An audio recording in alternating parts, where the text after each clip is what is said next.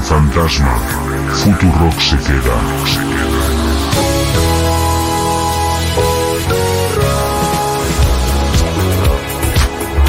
Futurock. Una radio a prueba de fantasmas.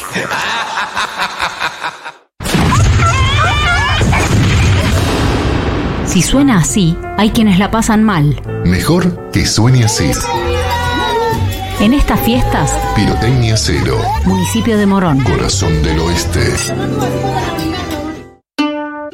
Alfredo Zayat, bienvenido, ¿cómo le va? Muy bien, buen día, buenas tardes, buenas noches. Julia Mengolini. Las experiencias en Argentina, a diferencia de otras economías de enclave, es que existió el peronismo, que transformó la estructura socioproductiva argentina. A lo que aspiran es que eso se rompa, que no exista. Seguro Habana. Eso es la eterna revancha clasista que desde el 45 está empuja en la Argentina. Y por eso se da esta suerte de péndulo. Culpa de las elites. Y sí, ¿Y por qué nosotros tenemos peores elites? fácil es como se distribuyó la tierra en Argentina. Con Fito Mendonza Paz y el Pito Salvatierra. ¿Qué es Ahora, lo que qué loco sucede? cómo eh, los libertarios al final lo que defienden es un modelo de puro privilegio, nada de mérito. Porque ser una familia de la élite a la que le regalaron la mitad de la tierra solo porque estaban ahí cuando fue momento de la repartija, es solo privilegio. Lunes a viernes, de 1 a 4 de la tarde. qué sé yo, hoy lo que puede representar el peronismo. Capaz La que ya nada, sé. ¿no? Pero sí saber que si se zarpan en privilegios y dejan afuera a las mayorías, en algún momento van a querer su Por tajada. eso. Futurock FM. Futurock. Nada más confortable que estar molestando.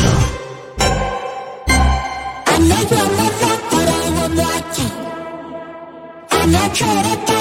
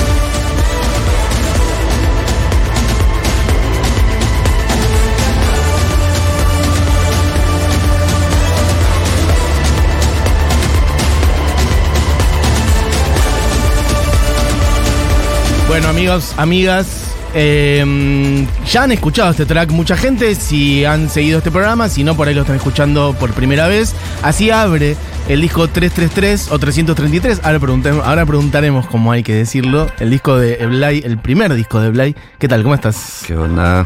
Bueno, bienvenido, un honor que estás acá, loco. Eh, muchas gracias. Eh, estaba muy, bueno, estaba muy interesante la charla fuera del aire. Pasamos por un montón de lados. Hablamos de tu abuela, de sampleos, de la guitarra, de la ansiedad previa y post shows. Ya lo veo que la entrevista ya pasó, chicos. Se perdieron lo mejor. Eh, pero vamos a recuperar un poco todo eso. Por ahí, este, estoy seguro que hay muchísima gente que te recontra conoce por, por el ambiente en el que te mueves, porque trabajas, bueno, entre otras personas con vos, una persona con una visibilidad enorme, eh, porque has sacado tu primer disco hace poco, pero también seguramente hay mucha gente que todavía no te conoce, porque a su vez también por ahí el rol de productor es un poco estar como en bambalinas en muchas situaciones, y sin embargo ahora estás dando un pasito adelante. Está tu Sí, nombre sí, adelante del esa. disco. ¿Cómo es Vértigo. ese? Eh, vértigo, ¿no? Sí, mal. Pasar Eh, de, un, de un rol a otro. Sí, no, total. No, y además también de- como en la movida de ponerte como más de, de artista, como más visible, también te das cuenta eh, un montón de, de sensaciones, ¿viste? Yo siempre lo veía como de afuera, ¿viste? Del lado de Produ, que Ajá. ¿por qué está mal por esto? ¿viste? Claro. Y ahora que entendés todo de otra manera. O de venta de entradas, ¿viste? Es como. Claro. Ahora hay que ponerse las pilas. Bueno, Vos- lo otro era como, bueno, te tocaba, pero era más secundario. Si no se vendía, mal ahí. Mal ahí. Ahora es el mío. Ahora es el tuyo. Compren. Eh, claro, chicos, compren las entradas para el show de Blay. Por cierto, vamos a decirlo. El show es el martes. martes este martes, el martes 19, el martes que viene ahora, el martes 19 de diciembre en Niceto, Blay presenta, ¿cómo es? ¿333? ¿O 333, sí. 333. Sí, Perfecto. Y a la pregunta, oye, ¿por qué 333, por ejemplo? Eh, ¿Tiene que ver con los ¿Viste? bondis, Es- por ejemplo? No, porque ya eso, era- también, claro. Pero no, es eh, como, viste, cuando te empieza a seguir medio un número, es, yo, o sea, nunca lo había creído esa movida y cuando empecé a laburar en un lugar que llamaba Tres Música, los chavales eran tres, Ajá. y lo seguía, pero a otro level, ¿eh? o sea, es como, iba así, no sé, pate, o sea, todo el tiempo aparecían, terminaba una canción 333, ¿viste? Mirá, O ok. dije, dije, bueno, hippie numerología, Ajá. y me empezó a pasar, tipo, todo el tiempo. Bueno, es un número que muy presente en un montón de cosas Total. en nuestra cultura, así que sí, la Sí. Santísima Trinidad, el- todo. Sí, y nada, como todo el camino del disco fue todo el tiempo apareciendo el 333. así Ajá. que medio por eso. Ok, bueno, Eblay presenta su disco en Niceto este martes, una hermosa sala con muchísima historia. Este. Y bueno, para, pero me interesa un poquito charlar más de esto, de ese pase de, de- de ser productor. Eh, de hecho, mm, menciono a vos porque, bueno, es por ahí el artista más visible, con el que más, ah, mm, bueno, han tenido notoriedad, ganaron premios los Gardel, vos ganaste Sí. Gardel como productor de ese disco, ahora charlaremos un poco de eso, pero trabajas con un montón de gente. Sí. Este, mm, ¿Cómo fue de repente decir, che, ahora quiero mi disco? ¿De dónde salió eso? Em, o sea, produciendo para Valen o no sé, para. En, es- en ese año también hici- hicimos, tipo, la, laburé para Nicky, no sé, Tiaguito y esa movida. Y cuando vas produciendo en. Como en este método nuevo, viste, que haces una base vos, o sea, sin otros músicos y después la otra persona tira arriba. Y como eso te van quedando mil bases y samples y cosas que vas generando, ¿viste? Entonces, o, es, o eso queda en la nada, o en algún momento se vuelve, digamos, al, al campo de juego. Y, y nada, me di cuenta que tenía mil bases y cosas tiradas. Entonces dije, bueno, hay que sumarlas y meterlas en, en un disco. Y al principio mi idea era hacerlo instrumental, pero después como cuando iba armando, como arriba de eso, me iba dando cuenta que podía quedar re piola voces de ciertos amigues. Em, entonces ahí, ahí empecé. Em, de hecho, la primera es este que tema que está sonando, que es el de Anne Spill. Em, que fue eh, el- como el, el primer tema que. em, Que nada. em, todas las bases que hice no le cebaron tanto, entonces nos juntamos a hacerlo. Vos le fuiste pasando distintas cosas a Dan cosas. y no se inspiraba para y meterle no, no porque eran como muy. O sea, no, no deformes, pero eran como muy otros palos, ¿viste? Ajá. Em, entonces, como ella es una freak de la armonía y todo eso, Sí. nos juntamos como a armar eh, esa movida.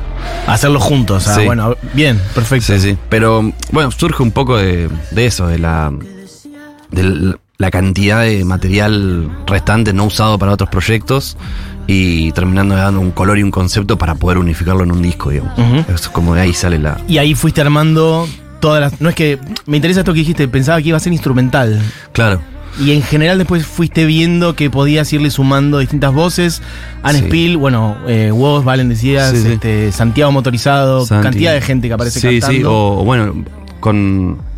También, o, o Neo, ¿viste? Como. Eran bases que. Real, a Neo ponerle le había mandado como. No, bueno, justo a Neo le mandé dos y terminó como eligiendo esa. Pero. A Lisandro, ponerle a Aristimuño le había mandado como. también le mandé bastantes. Y como eligió esa, ¿viste? Y eh, también, ¿no? Es como la. La. La unión artística de que vos le mandes cosas y la otra persona decida elegir eso, a mí me la Sí. viste, como muy azaroso, todo muy loco, viste. Entonces es una construcción hermosa. Mirá esa mecánica, o sea, vos le mandás, eh, cuando decís varias, ¿son 3, 5, 10? ¿O le mandás tipo, che, en este drive tenés 50, flashea tranquilo? Tenía un drive uh, con, no sé, tipo 12, ponele, Ajá. Y a medida que iban eligiendo iba descartando. Ya, ibas descartando. Claro. Ok, perfecto. Eh, obviamente también, por ejemplo, la de Santi, motorizado, Ajá. cuando... hice la base, al toque me imaginé la voz y se mandé, le mandé esa Mm, base. esa, bien, Como perfecto. ta- es medio híbrido. Por eso. Y después hay un feedback, hay un ida y vuelta. Una vez que empezás a laburar, la persona elige por ahí Sí. Lisandro. Agarremos ese ejemplo. Él elige, empieza a decir, che, acá yo puedo meter esto, estas letras que van más o menos por acá. Hay un ida y vuelta, vos volvés a retocar un poco la base y van acomodando. O la base medio que ya queda y después Eh, es cuestión de mezclar. Como, eh, ponele con, con Liz, eh, viste, son todos casos diferentes, pero por ejemplo, en el Liz sí. le mando la base, me dice un día, caete al estudio, voy al estudio, em, y ya tenía medio craneado en lo que iba a hacer, Ajá. y como que terminó de producir él un poco, es terrible productor. Sí, aparte. total, además. Em, y ya sabía lo que quería con la estructura, Perfecto. eh, que era más o sea, era más o menos como estaba pre- eh, preparado el beat, ¿viste? Eh, y nada, ahí metió la- las voces, ya tenía la letra escrita. Así que, nada, fue un delirio esa sesión porque hizo como. Y después nos quedamos escuchando música. Divino. Y el vínculo con él, por ejemplo, ¿cómo surgió? Porque en un punto es un poco otra generación respecto Mm. de la mayoría de las personas que estamos Sí. mencionando. Em, en pandemia, creo que fue. eh, él sacó em, el disco que está. eh, eh, Valen como fit, que es eh, Comen, se llama el, el tema. Sí, creo que sí. Eh, y, y nada, ahí yo tuve que hablar con él por la movida esta de eh, proyecto y grabación de voces. Eh, así que nada, ahí como salió buena onda. Y además Peter, que es como nuestro manager con Valen, con Busito, em, lo, cono o sea, lo conoce hace un montón eh, a, a Liz. Em, de hecho, como que eh, vivían juntos, viste, una data medio así. Ah, más personal. Sí. Y, y nada, medio que de ahí también. Ok. Quien dice todo esto, por si acaban de enganchar, es. Bueno, Facundo Yalvé, que es Eblay. Sí. ¿Es Yalvé o Yalvé? ¿Cómo lo pronunciarías? Todos dicen Yalve, pero Yalve, perfecto. el acento lo cambiaron varias veces. ¿Sabes que hace poco, eh, cuando estaba hablando de tu disco, eh, alguien decía que había un cartel de Yalvé en, en alguna parte del conurbano o algo así como un negocio? Pues es algo familiar tuyo o nada que ver. Me acaba de venir ese recuerdo. Eh, no creo que ya esté ese cartel. Ah, pero había algo. Sí, mi viejo, eh, mi viejo eh, en el bueno, después fundió para el garajo, pero Está en el bien. 2000 hacía camperas. Ok. Y hay unas camperas que son Yalve. Mirá. Eh, y de hecho, si entras tipo Mercado Libre, eh, capaz hay alguna que otra tipo de feria americana y esa ah, tipo medio retro ya a esta Full retro, sí, sí. Ok. De hecho, las tiene que. Quiero que alguna haga de nuevo. ¿Y vos tenés, Estaban buenísimas. ¿Vos tenés alguna? Las regalé como un boludo mal, pero ya voy a conseguir. Eras un niño todavía. O sea, ahora tenés 30, ponele. 30 cumplí el 7. 30 de clavos. diciembre. Ah, ok. Ah, ¿hace poco? Sí. Bueno, feliz cumple. Gracias. Eh, bueno, estamos acá entonces con Facu, que está hablando de su, bueno, un disco en el cual hay un montón de colaboraciones, por eso mencionábamos todos estos nombres recién. Catriel, Anespil, Wo, Santiago Motorizado, eh, Lisandro, Taichu, Neo, Pistea. Eh, me gustaría, ya que hablamos un poco más de, recién apareció ahí eh, un poco tu viejo y demás, hablar, bueno, de tus orígenes, de dónde venís y cómo te fuiste metiendo en el mundo de la música, cómo es que se arma un productor que a sus 30 termina ganando el Gardel como productor, que nunca había ganado un sub 30 como productor. No, no. No, revolado. Eh, lo de los Gardel. Bueno, eso fue otro de lo que hablábamos un poco del vacío post, ¿viste? Ajá. Eso fue, fue flashero. Eso lo hablábamos fuera del aire, hablábamos de eso, cuando uno por ahí está previo a cosas muy importantes y antes estaba enchufado con ansiedad, etcétera, expectativa. En el momento, a veces se disfruta más, a veces menos, también Sí, la cabeza total. juega. Sí, total. Y al otro día, a veces aparece como un vacío. Sí, sí. em, como que eso que. No sé, que soñaste que podía hacer, viste, al otro día como algo increíble y eso sí. No, cero. Un vacío existencial. Decir que ahora qué, viste. Sí. La, la muerte. pero. Pero nada. em, ¿Cómo arrancaste con la música vos, por Eso. ejemplo?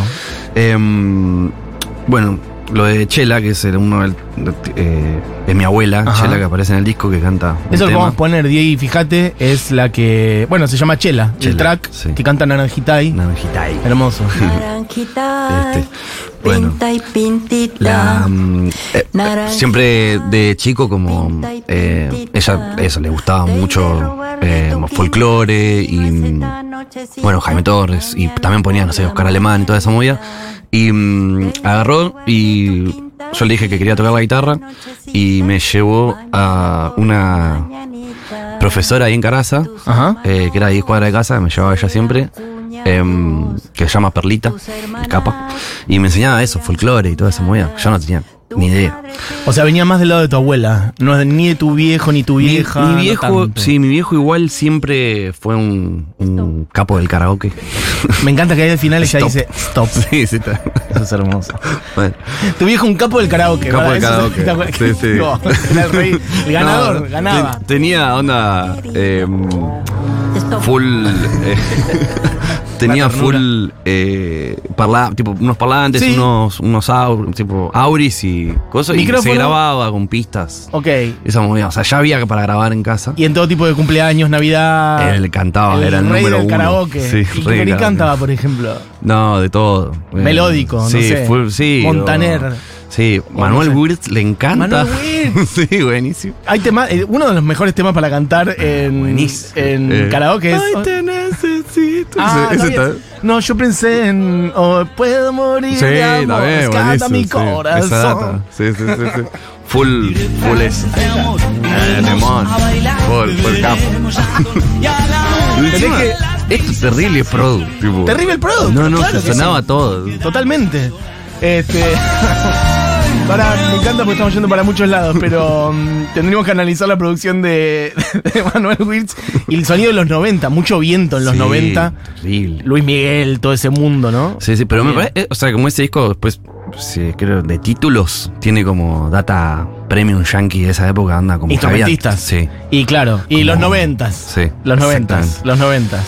Sí, sí, sí. sí. Eh, pero bueno, eso, mi viejo tenía ahí para, para grabar ya y más que mi abuela era una manija que me llevaba a clases de guitarra. Ajá. eh, como que ahí me- medio que, que empecé. Eh, y después también, o sea, cuando empecé a crecer, fue- o sea, andaba en skate, me gustaba el punk y largué el folclore claro. a la bosta en ese momento. Ajá. Eh, y nada, empecé ahí con, con una bandita. Pero Teníamos tocando la guitarra. amigos. Tocando la viola. Ok. ahí. ¿La Eh, viola sentís que es un instrumento en el que podés este, armarte? Sí, sí, es como. Soy muy ladrón en todo. Está bien. como cualquier productor. Está bien. pero, pero sí, sí, la viola. Pero me siento cómodo. pero por ejemplo, para, para, para después laburar y producir, ¿dónde te sentís más cómodo? ¿Directamente en la, en la PC, en la compu? Siempre empecé de la viola, de la guitarra, pero la que me pasa ahora es que me obligo, pues quiero aprender más eh, piano, entonces como que parto del piano. Bien. De hecho, el disco partí todo casi del piano, no de la guitarra. Ok. ¿Y tuviste una bandita punk adolescente, decías? Sí, que ellos eh, ¿Siguen? sí siguieron tocando. Ok. Eh, de hecho, hicieron un niceto hace el domingo. Eh, se llama Sentencia Previa, la banda. Perfecto. Sentencia previa, me suena. No, no, punk. Ok. Eh, es más californian, hacíamos en ese momento. Perfecto. Ah, tipo punk. Ah, o sea, línea Green Day, Blink Sí, 182. mu- full, eh, sí, en ese momento estaba muy de moda el eh, post-hardcore. Claro. Eh, y hacíamos esa, esa movida. Ok, y buena onda con ellos. La mejor. Sí, sí, sí. Eh, de hecho, Nel, eh, que es el bajista ahora, eh, labura conmigo, tipo, con los, ahora está laburando conmigo en nicetos y todo eso. ¿Y cómo llegaste a, a, bueno, a empezar a... ¿Cómo conociste a vos, por ejemplo, y a laburar con él? Eh, es un- estoy pensando. Ah, sí, ya me acordé. Eh, Peter, que. Peter Ehrlich, eh, tenía en su momento un sello que se llamaba Picante, Agencia Picante. Sí, Que claro. tenían a Louta, eh, estaba Angelita, estaba eh, Daquila. Y eh, nada, yo como empecé con la movida esa de los beats, todo eso, tenía los beats, pero no sabía a quién dárselos. Eh, entonces eh, empecé a ir como a jodas y a movidas para conocer gente. porque Yo venía a Lanús, no conocía a nadie de Capital. Son dos mundos completamente Dos diferentes. mundos. Eh, de hecho, hasta que no vine a vivir a Capital, no, o sea, no pisaba Capital. De hecho, Mirá. lo, lo odiaba en cierto punto, pero Ajá. de provincia, digo. Pero ¿y por qué? Capital no. Claro, ok. Eh, no, pues también, viste, como cuando venía acá o hacer un trámite, yo iba a 9 de julio, no sabía que existía toda la otra parte, viste.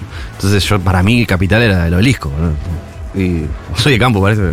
No, no, pero está bien. De hecho, Pero no, no me gustaba. sí, eh, este, los porteños tenemos bastantes cosas para que nos bardees, así que está adelante, amigo. ¿eh? O sea, tenés toda la razón. Pero, pero sí me, me, me sucedía. Y pero ¿y Eh, la- los lugares a los que ibas, la noche que conocías, era todo Lanús, Lanús. con Urbano. Full Lanús. A ver qué clubes, qué lugares por ahí. Eh, Growland, Ajá. mucho, que no sé, eh, Yo iba, creo que solamente a Grulan y a tomar birras ahí a, a- a- eh, a unos que ya cerraron. Eh, pero ah, bueno, ahora lo pusieron como todo cheta esa parte. Ok, pero eran ahí librerías de Lanús y, y, y Full Grulan, que ahí era, la movida que había full ba- bandas punk. Ok. Onda, no sé, ahí había Tominuto, Super Uva, tipo. Total. Ese tipo de cosas. Y en algún momento, o sea, del, del punk adolescente y demás, vos empezaste a mirar hacia otro sonido, ¿eso con qué tuvo que ver? O sea, ¿cómo es que de ahí dijiste, ah, pará, quiero acercarle esto a vos, por ejemplo, a, bueno, me mencionaste Ah, bueno. Agencia Picante. Claro, bueno, de, de agencia picante eh, empezó a laburar con Daquila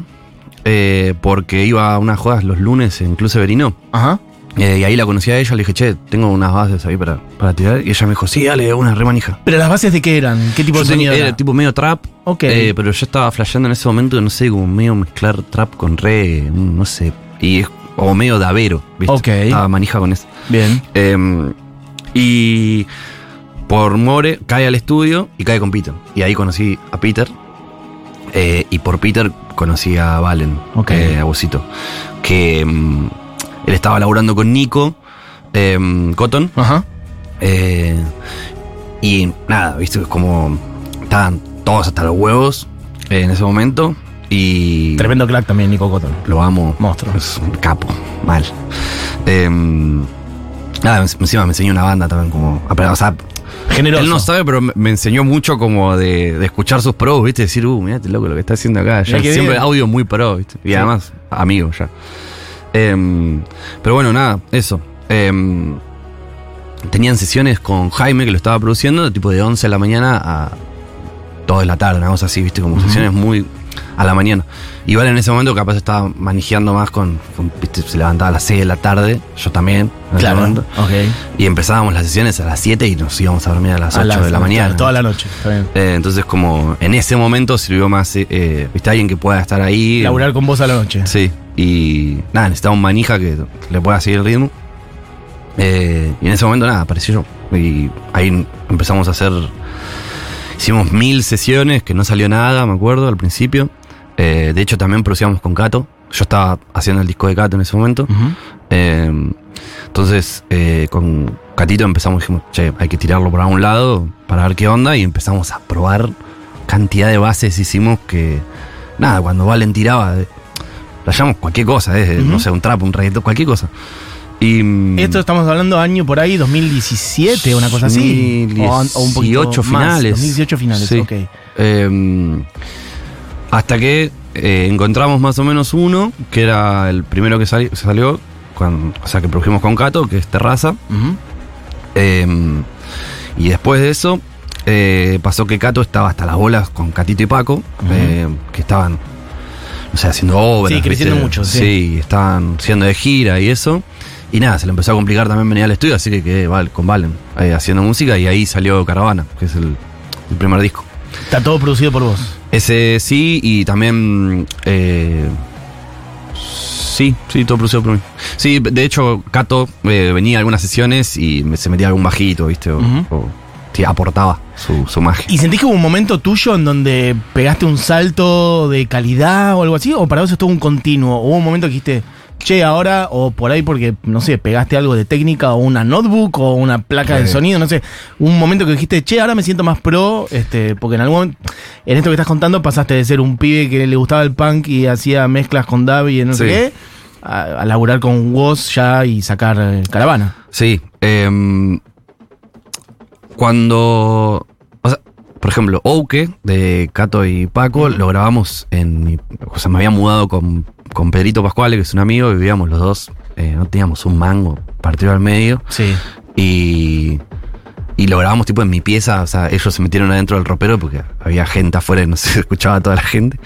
Em, pero mm, de ahí a cuando empecé a laburar con Valen, em, que me dije, che, tengo que empezar a mejorar. o Mi sonido, Y claro, sí. y sí. em, nada, lo- ese disco lo hicimos con dos pesos, o sea, de equipamiento. Y cuando ese disco le empieza a ir bien, ¿Para cuál disco?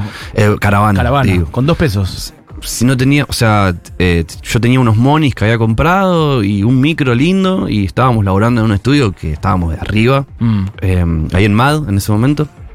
Eh, y nada, después de eso, le fue bien, entonces tuve guita como para decir, che, bueno, Invertir. empiezo a, a invertir.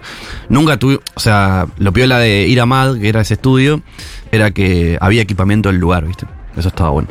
Eh, nos daban micrófonos o, o es- o esas cosas. Nico Cardi, eh, que es el de MAD, eh, que también tiene una escuela, todo, eh, fue el que más ap- aportó a, a ese semillero que fue Mad, que, no sé, ahí se grabó el disco de Tronito también, el primero de Trueno, hicimos el de Nicky, eh, no sé, hicimos, no sé, en un momento había jodas ahí, estaba, tipo, no sé, Lizzy, el Duco, venía Todos Tronito, juntos. estaba Kea, que estaba con Nicky, viste, como todo, todo, todo data, y estuvo re bueno ese, ese momento. Y ahí también intercambiábamos mucha data. Claro. ¿Cómo ves ahora? Eh, porque bueno, todos esos nombres que vos estás diciendo en estos últimos cinco años, o incluso un poco menos si querés, Sí. hubo un salto muy grande. No solamente en Argentina, sino a nivel internacional. Mal. ¿Cómo lo ves eso? Eh, de ratos no lo, o sea, no, no lo, no lo creo, pero, pero es mu- es muy loco. Eh, cómo, cómo funcionó y cómo exportamos música a lo pago, ¿viste? Mm. Desde el lado del Visa también, ¿viste? Como que siento que... eh, a mí la primera cosa que me llamó mucho la atención, en realidad, que eh, cómo se pegaron ciertas cosas afuera, fue cuando Bad Bunny se sumó a Loca, que era el de que con Kea y. Kazu. Eh, creo que es con Kea y Kazu. Eh, y ahí dije, ah, listo. O sea, está pasando algo jodido. Eh, y, a- y ahí empezó para mí. Esto fue hace, no sé, cuatro años más o Mm. menos. Eh, pero no sé, ver eh, al Duco ahora Haciendo dos River. Sí, eh, ahí me emocioné, jodido, con lo del Duco. No lo voy a creer. Eh, pues nada, habla, viste, un buen laburo de, de toda la escena que, que llevó a, a, a eso también, viste, como eh, un chabón de barrio, lleno un river, viste, como. No, y además el profesionalismo de la propuesta también, este, desde la técnica Sí, sí. musical en el escenario. Yo no estuve en los River, pero sí estuve en Vélez. Sí, Y bueno, nada. También, tremendo, la banda, todo. sí, sí, muy, muy volado. ¿Con Eh, él eh, laburaste? ¿Tenés cosas hechas con él? Una vez en unos camps que hacíamos en. eh, estábamos en Estados Unidos eh, y yo soy muy amigo de Jason, de Fede, que es el productor. Y me dice, che, amigo, estamos produciendo en una casa. Caigo y íbamos a hacer un tema, o sea, de hecho empezamos a armarlo todo. Sí. Y mm, cayó un amigo de él, chileno, y terminó siendo un tema para él, Fit Duco. Ok. Eh, pero hice solo eso y después me quedé, me quedé manija de, de agarrarlo, recuerdo. Eh, vuelvo a decir quien dice todo esto es Eblay, que presenta eh, su disco este martes 19 de diciembre. Bueno, casi cerrando el año. Ahí del estribo metiste la fecha. Este, ¿Imaginás otras cosas eh, a corto plazo? ¿Planes para el verano tuyo con tu sello, con tu nombre, con el disco? ¿Mostrarlo en otros lados? ¿Hacer shows en otros lugares? Eh, por lo pronto en enero eh, tengo nada más eh, Numbers, que es la fiesta de Francisca, que ahí estoy incursionando en la movida más. DJ Tecno, Ok.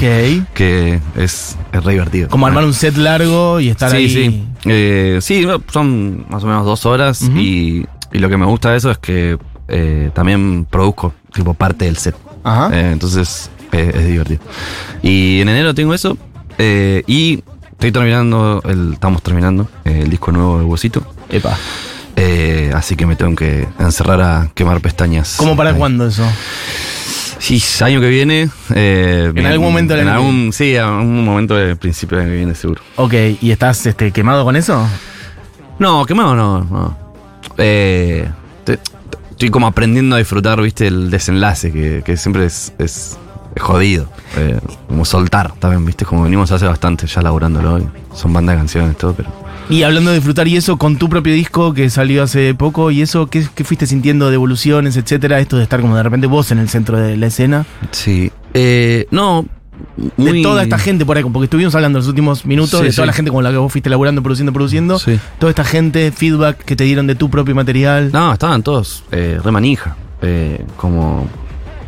Como. Apoyando. ¿ves? Siempre sentí el apoyo completo de, de todos. Como. Mandando mensajitos, viste, como agitando o compartiendo la fecha, viste, como toda esa movida. eh, full, full piola. Y después también me llama la atención, no sé, ahora salió el disco de Milo J, que es acústico, eh, que lo produje.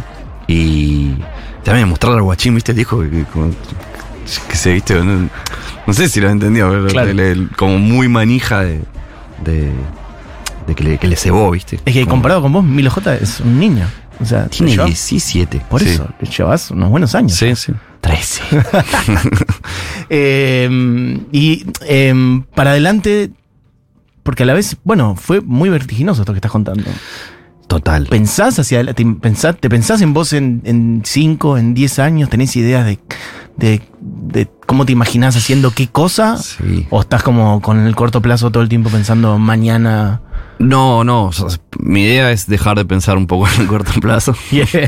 Eh, Poder planificar. sí, Es sí. un momento difícil para planificar en Argentina. Qué un momento muy difícil para planificar en madre. Argentina. Pero, pero bueno, en lo personal, sueños, hablemos de Sí, sueños. sí, más obvio, obvio. Saquemos la palabra planes, pero pensemos más en. Em, no, hay, hay una, una. Una movida, digamos, que, que está bueno. eh, que es como. No alejarme de la producción en sí. Pero siento que con este disco nuevo que se viene de Valen, que yo ya saqué el mío, que ya hice lo de Emilio y todo eso. Necesito como alejarme un poco, viste, de. Capaz más. Quiero estar desde otros roles, digamos. Como explorar otro tipo de roles. Eh, como, no sé, más director creativo, como de un proyecto, como estar ahí. Pero como la de estar en el estudio, también pasa que, no sé, estos últimos cinco años, haber estado, no sé, como 320 días por año en el estudio. Adentro de un estudio. Sí. eh, entonces es como, nada, viste, como en algún momento te puedes repetir. Y tengo un poco miedo de eso. Mirá. ahora. Eh, así que necesito como eh, experiencia nueva para, para tener más ideas nuevas, digamos. Y referencias tuyas internacionales, gente que vos decís, justamente, Sí. no me quiero repetir, a ver, cosas nuevas, Claro. gente que, que te parezca que está abriendo caminos. Eh, tirate, de- un- tirate unos nombres así de. Hay una gente que a vos te inspire, Sí, internacional, sí. ¿eh? Eh, No, hay una movida de unos españoles que se llama eh, Rusowski, eh, que son capos, Sí. están abriendo ahí una, un Raf Chu y esa movida. Em, y después, ¿qué más estoy escuchando? Sí. Em, bueno, toda la movida de la música electrónica es un delirio eh, eh, a otro level. Hay una movida que se llama. eh, tienen un sello que se llama Spandau, que son alemanes y la- el- son un dúo de DJs que se llama F-Jack. Em, eh, ¿Qué más? Bueno, Sol Ortega, que es DJ acá, Bien, capa, ok. otra movida, y llegó a que le editen un tema, ¿viste? Es como estoy manija con la música electrónica. Para, hablando de editar, todo esto también, tu disco eh, forma parte de un sello que es Caraza Records. Caraza Records, Contá un poco sí. de eso, porque me parece que también está bueno no solamente esto, buscar renovar el sonido o, este, bueno, generar música, este, bueno, tan rica, cruzándote con otra gente, etcétera, sino también la manera en que eso se produce, el sello, es un sello Sí. independiente. Sello independiente, sí. Em, El sello es tuyo, es de. Claro. Estás ahí con Peter. con- sí, o sea, tenemos dos sellos. Eh, uno es eh, Doguito Records, que es el de Valen, y el mío es Caraza, eh, que los armábamos hace más o menos cua- tres años. Lo armamos. Ah, ok, tiene un. Tiene un tiempo, pero es más por. eh, o sea, empezó por una. Una cuestión de que yo quería sacar un EP y. Una formalidad. Al principio dije, Formalidad. bueno, bien. Y ahora la idea, eh, en un spot que estamos armando, en un galpón, eh, que vamos a tener ahí como otro semillero. eh, de con full estudios y, y esa movida. Eh, y, y siento que de ahí va a resurgir como lo, lo nuevo de para dónde vamos a encarar, por dónde queremos ver eh, la situación más artística de, de Caraza, ¿viste? Como que por ahora fue más lanzamientos de. Estuvo muy.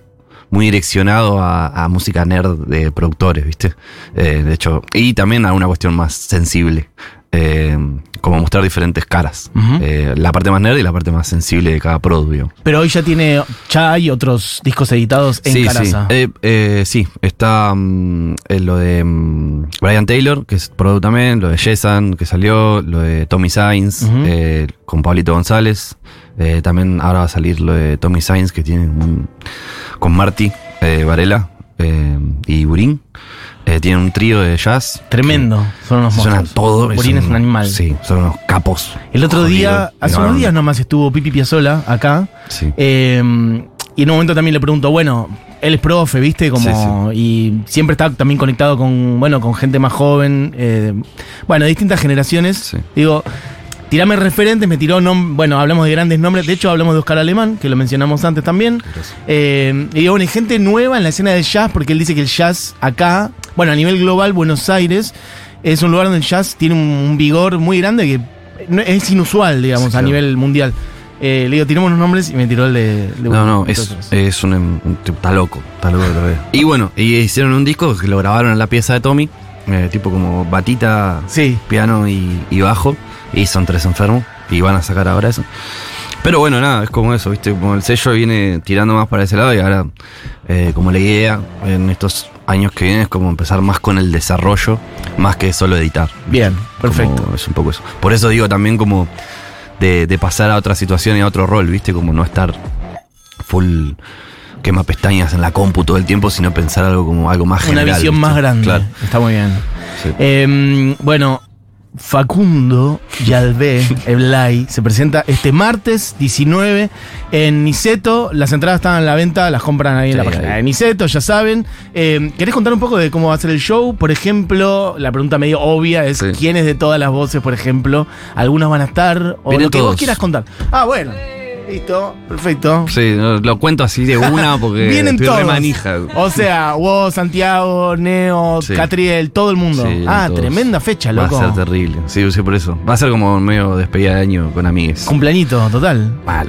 Hermoso. Mal, mal. Full cumpleaños. Y, la, y eh, cómo es desde lo escénico, estás vos en el escenario tirando pistas, ¿hay algo tocado en vivo con alguien? Eh, ¿Algún músico? Algo? Sí, tenemos. eh, o sea, la formación es. Eh, yo estoy con sintes y cositas. eh, guitarra, obvio. Y mm, después está Agus Piva, que toca la bata. Y Rodwin. Eh, Rodwin Monstra. Ok. Eh, toca el bajo y también los sintes. Bien. Y también está como ahí con, el- con las compus. Que al ser tres, eh, eh, la compu es uno más, ¿viste? Ujú. Eh, full un amigo. Para, y algo que por ahí el- lo hablamos antes, pero ahora cuando hablas de compu y sintes me vuelve a aparecer. Toda esa conexión con el mundo, bueno, sí, desde lo técnico de las compus, Sí. de los, del soft, de los sintes y demás. En tu caso es todo autodidacta porque hablaste de la, bueno, la profe de guitarra. Perlita. Perlita. Sí. ¿Te mandás un- eh, ¿Vive Perlita? Vive Perlita, Perfecto, vive. un beso para Perlita. Eh, pero bueno, todo lo otro, todo ese otro mundo. Es un mundo de un Facu adolescente googleando y YouTube. viendo YouTube, por Full eso. YouTube. Full YouTube. Sí, posta. Autodidacta. Eh, sí, eh, YouTube es de las mejores herramientas que, que hay eh, para, para aprender. Es un delirio. Pero está todo. Desde programación de sintes hasta cómo generar cualquier ruido, te lo enseñan. Todo, Y, todo lo que sea, perillear para arriba, para abajo, acomodar, ecualizar, que la compresión, que la reverb, todo, todo lo fuiste todo, aprendiendo. todo. Sí, posta. Y de hecho, eh, en pandemia, por. YouTube, aprendí Claro. a manejar Ableton. Yo no manejaba Ableton. Live, pero- claro. full full Pro Tools. Eh, que bueno, ahí aprendí en, en estudios de grabación porque era asistente y tenía que sí o sí saberlo, pero eh, YouTube y Ableton. Que es un mundo, no es nada simple, porque por ahí alguien dice, ah, dos botones. Para nada, amigo, para Es- nada. Sí, eh, nada, es, es jodido. Pero se, se puede, o sea, es como. Eh, cierto punto es como medio intuitivo, ¿viste? Como. Puedes hacer con nada un montón. eh, y, y desde el lado de la producción, ¿viste? Eh, también, como darle vuelta a ciertas cosas para que, que algo que, no sé, escuchás y parece re complejo, se puede hacer, ¿viste? Como. Vos ya tenés- ¿no? Que eso es un delirio. Total. Vos ya tenés 30, un gardel bajo el brazo. Si tenés que decirle algo a un pibito, una pibita de 14 por ahí, que dicen, a mí me gusta hacer bases, no sé cómo arrancar, ¿qué hago? ¿Qué, qué tiene que hacer? Eh, pa- para mí la clave es eh, como e- entender eh, como un poco pa- para dónde querés apuntar un toque, ¿viste? Eh, hoy en día está todo extremadamente abierto. Eh, Pero no puede ser también que hay demasiada información a Hay veces de- y que alguien bueno, se pierda y diga, es pero que no total. entiendo, no sé. eh, sí, es verdad, es verdad. La Eh, falta de referencia, soy bueno, soy malo, tiene sentido esto, no sé, como, como. Sí. eh. No, qué, difícil. Yo me hubiese visto a los 14, que me hubiese dicho también. Me pongo- Algo de eso, ¿no? sí.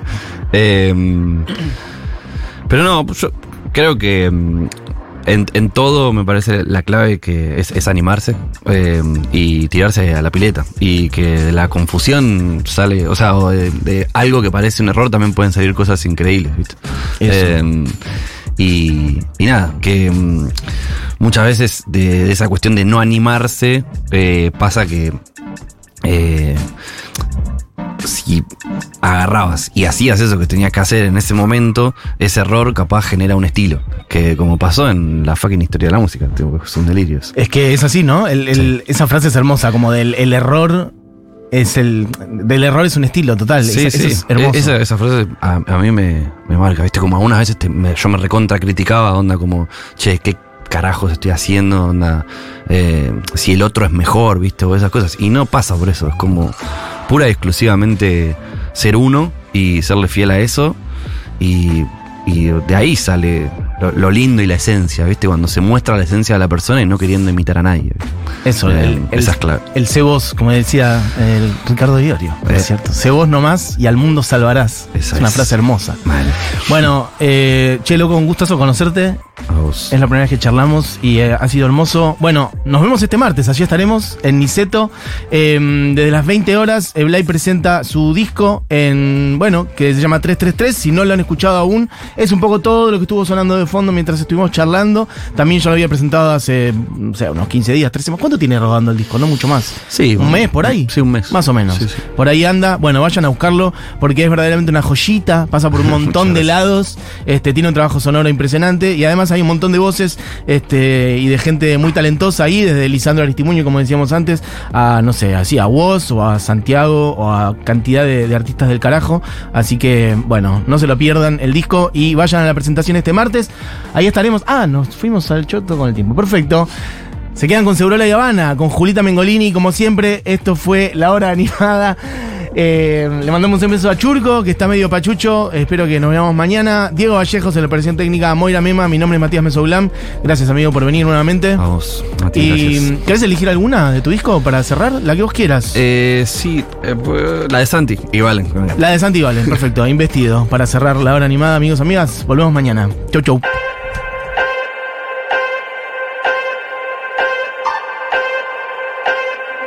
No